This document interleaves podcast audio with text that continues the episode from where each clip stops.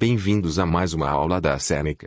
Lembrando que todo o nosso conteúdo está disponível gratuitamente no www.senecaja.com. 3 milhões de estudantes já usam a Seneca. Estão esperando o quê? É grátis. Acessem.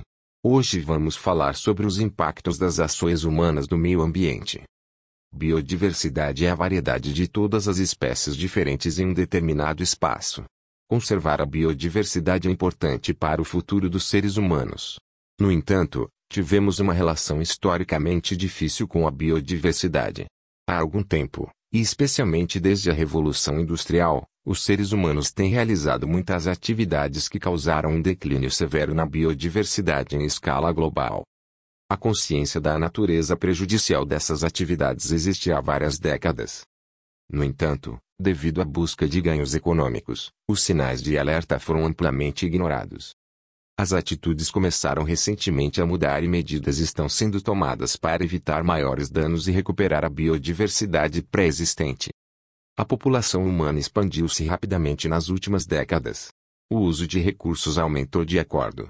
Isso levou a enormes quantidades de resíduos industriais e poluição, o que está afetando nossos recursos.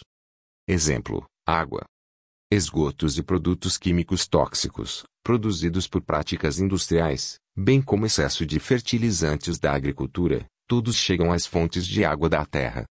Exemplo: terra.